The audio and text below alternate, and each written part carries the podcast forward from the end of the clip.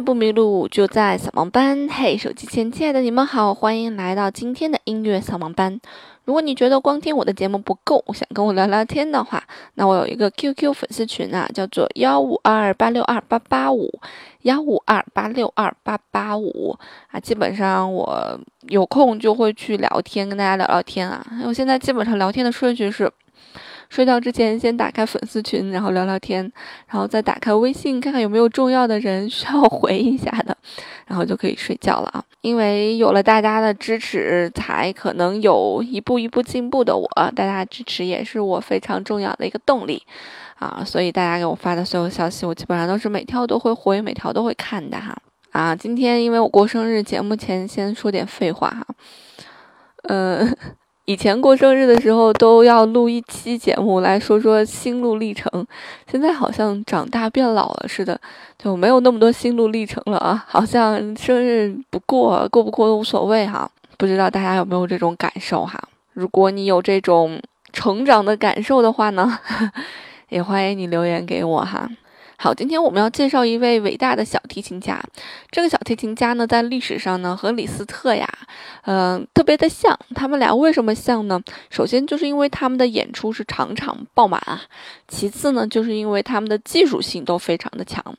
那么李斯特呢，曾经也改编过他的一些作品，其中最有名的那首作品呢，就是我们大家非常非常熟知的《钟》。啊，那我提到钟呢，这个人大概大家也就不陌生了，他就是小提琴家帕格尼尼。帕格尼尼这个人在历史上一直被称为鬼才，或者说可能他跟魔鬼交换了什么，然后才让他有那么精湛的记忆啊。嗯，他也有很多非常传奇的一些故事啊，比方说他的这个故事从出生时候就有，比方说在他出生之前啊，就是他的接生婆。不不小心摔倒了，摔倒的时候口中念着咒语啊，说这个咒语是魔鬼赋予他的，所以帕格尼尼出生之后好像就有了那种魔鬼赋予他的力量一样，啊，也有人说呢，说帕格尼尼这个出生之前呀，他妈妈梦见过天使，天使问他妈妈说，嗯，我可以满足你一个愿望，然 后他妈妈就说，我希望我的孩子以后变成小提琴大师啊。啊，当然这些肯定都是一些故事了。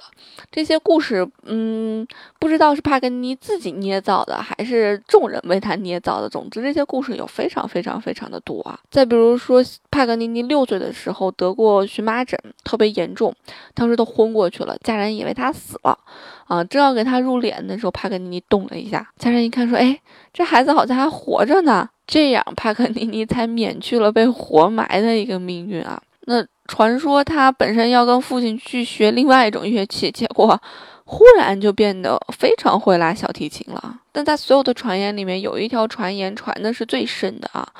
呃，传说啊，说帕格尼尼年轻的时候杀过一个背叛自己的女人，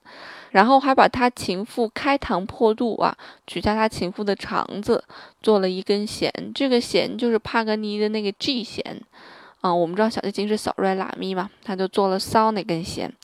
啊，所以他在后来给这个拿破仑写过一首作品啊，一首奏鸣曲，啊，那首奏鸣曲就就是在 G 弦上演奏的。所以大家一直为什么会这样说他呢？就是因为当时那个作品太让人震惊了，在一根弦上，呃，演奏完整首作品啊，大家觉得不可思议，所以就编造出来了这样一个故事啊，说他的这个 G 弦其实是用情妇他的情妇的小肠去做的，所以他在演奏过程当中有他的情妇的灵魂附体啊。那么还有人说说这个帕格尼尼的这个脚啊，其实长的是那种羊的那种脚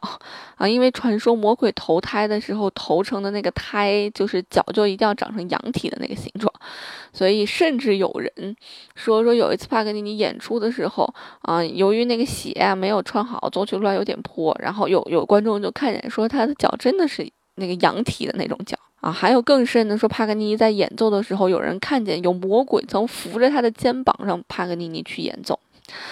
哎呀，所以，所以关于帕格尼尼的演奏，一直一直都是有很多很多传奇的故事啊，真真假假。这些故事有可能是这个帕格尼尼自己这个编造的，也也是不无可能的。因为像帕格尼尼和李斯特这种人，都是特别能够操纵现场观众的气氛的。所以他编造了很多魔鬼性的这种故事，让别人对他产生一种好奇感。那他每到一个城市卖票演出的时候呢，当然了，大家都蜂拥而至了，因为有人看见过魔鬼帮一个人去演奏，那我也想看看魔鬼到底怎么样去帮人家去演奏的，是吧？所以很有可能他自己编造了一部分，后来越传越甚，越传越甚啊，就传成了无数多的一个版本在，这就属于一个自我炒作吧。艺人其实很多时候就是需要自我炒作的。你看前一阵子李荣浩发微博说，他的公司帮他买了热搜第五名，想让大家看见他的歌啊，啊特别逗。嗯，所以这个。艺人的自我炒作，包括经纪团队的包装，还是很重要的。所以从这个方面来讲啊，帕格尼尼和李斯特都是非常非常成功的两位艺术家，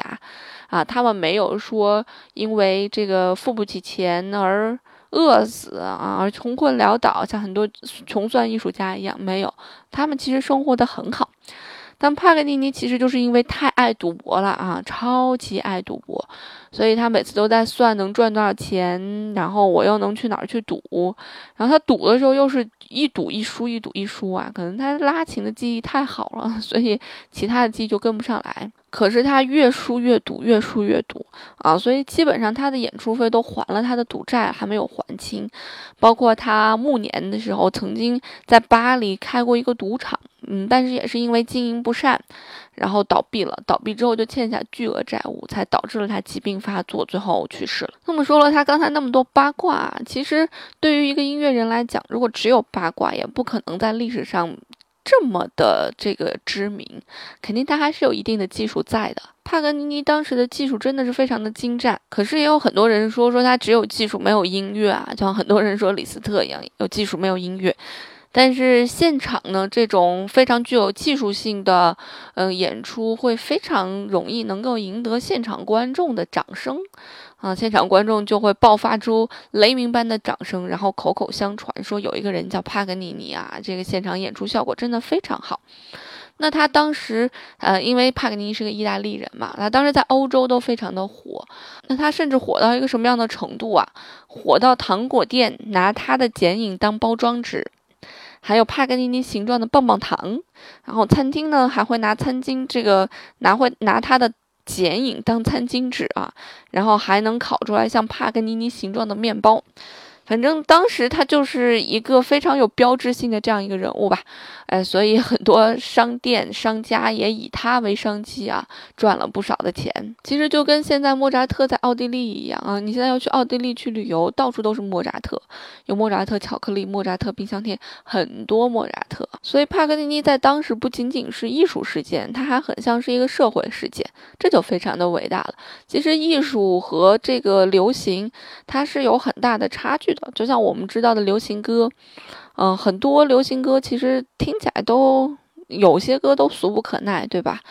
但是它却非常能够在人群当中引起共鸣。但是有一些艺术性很高的作品，它就不一定能够在人群中引起共鸣啊，它可能只能在小部分的人当中能引起一些共鸣。所以这是艺术和社会的不同。所以帕格尼尼作为当时这样一个技术性非常强的一个人，他可以做到基本上算是一个艺术和社会性的一个新闻的兼备。哎，我觉得还是一件蛮厉害的事情。其实帕格尼尼啊，他不仅仅是因为这些传言导致的。他这么具有神秘色彩，啊，其实他自己的这个长相也非常具有神秘色彩，嗯，他喜欢穿全黑的礼服，然后搭黑色的马车啊，有点像魅影一样那种感觉。然后呢，他的牙齿就是牙槽啊，就长化过很严重的脓，所以不得不把牙齿全部都拔掉。所以导致了他的那个面部就是凹陷了嘛，所以看起来更让人有一种恐惧的感觉。帕克尼尼其实从小啊就疾病缠身，除了得过荨麻疹呀，还有什么猩红热呀，得过肺炎啊，啊牙床长满脓疮啊，就很多病。嗯，那么他好像有一些天生性的疾病，导致了他整个人长得就是瘦高长的那种感觉啊，长胳膊大手，然后肩膀也非常的宽，而且是那种平直的，不像我们会稍微有一点坡的感觉，它是平直的。所以也是因为这些疾病导致了他在演奏的过程当中的一些便捷，比方说肩膀很宽，他夹小提琴就非常的便捷，所以有人就说他是天生架小提琴的一副架子。再比方说他的手特别特别的大。嗯，所以他才可以只用两根弦就演奏出来很很特殊的一些组合音符的一些组合，因为我们知道这个，如果你的手不大的话，你很多音就够不着啊，对吧？小琴和钢琴一样，所以他才可以用两根弦去演奏，甚至一根弦去演奏，也是因为这个大手啊，让他在演奏技艺上面有了很多的突破，他发明了很多演奏技巧。比方说，他发明了断音呀，还有左手拨弦的这些技巧啊，都是他发明的。不过也有人说说，虽然他和李斯特很像，但是李斯特的技巧是真正的技巧，而很多帕格尼尼的技巧是仰仗着他的大手，然后堆砌出来的一些技术，说不算是一种真正的才能啊。也有人这样去评价帕格尼尼。但是不管怎么说，在当时他确实是一个非常。红的，在这红遍全欧洲的一个艺术家帕格尼尼发现啊，他不管走到哪儿去演出啊，观众都能被他弄得神魂颠倒的啊。同时呢，他又有一些这个传言嘛，非常魔鬼般的一些传言啊。他发现这些魔鬼般的传言让他更具有传奇色彩了啊。他不管去哪儿，去欧洲的哪儿去演出，加上他这个传奇的色彩啊，让他的这个票每次都卖的特别好，他特别满意。因为他能赚更多的钱，去赌场赌更多的钱，他也非常的清楚哪些花招能够很好的取悦观众，啊，他知道很多新东西，嗯，可以取悦观众，可以让观众觉得他不一样，所以他就在有一次演出的时候故意弄断了三根琴弦，然后用仅剩下的一根琴弦把一首很难很难的曲子弹了，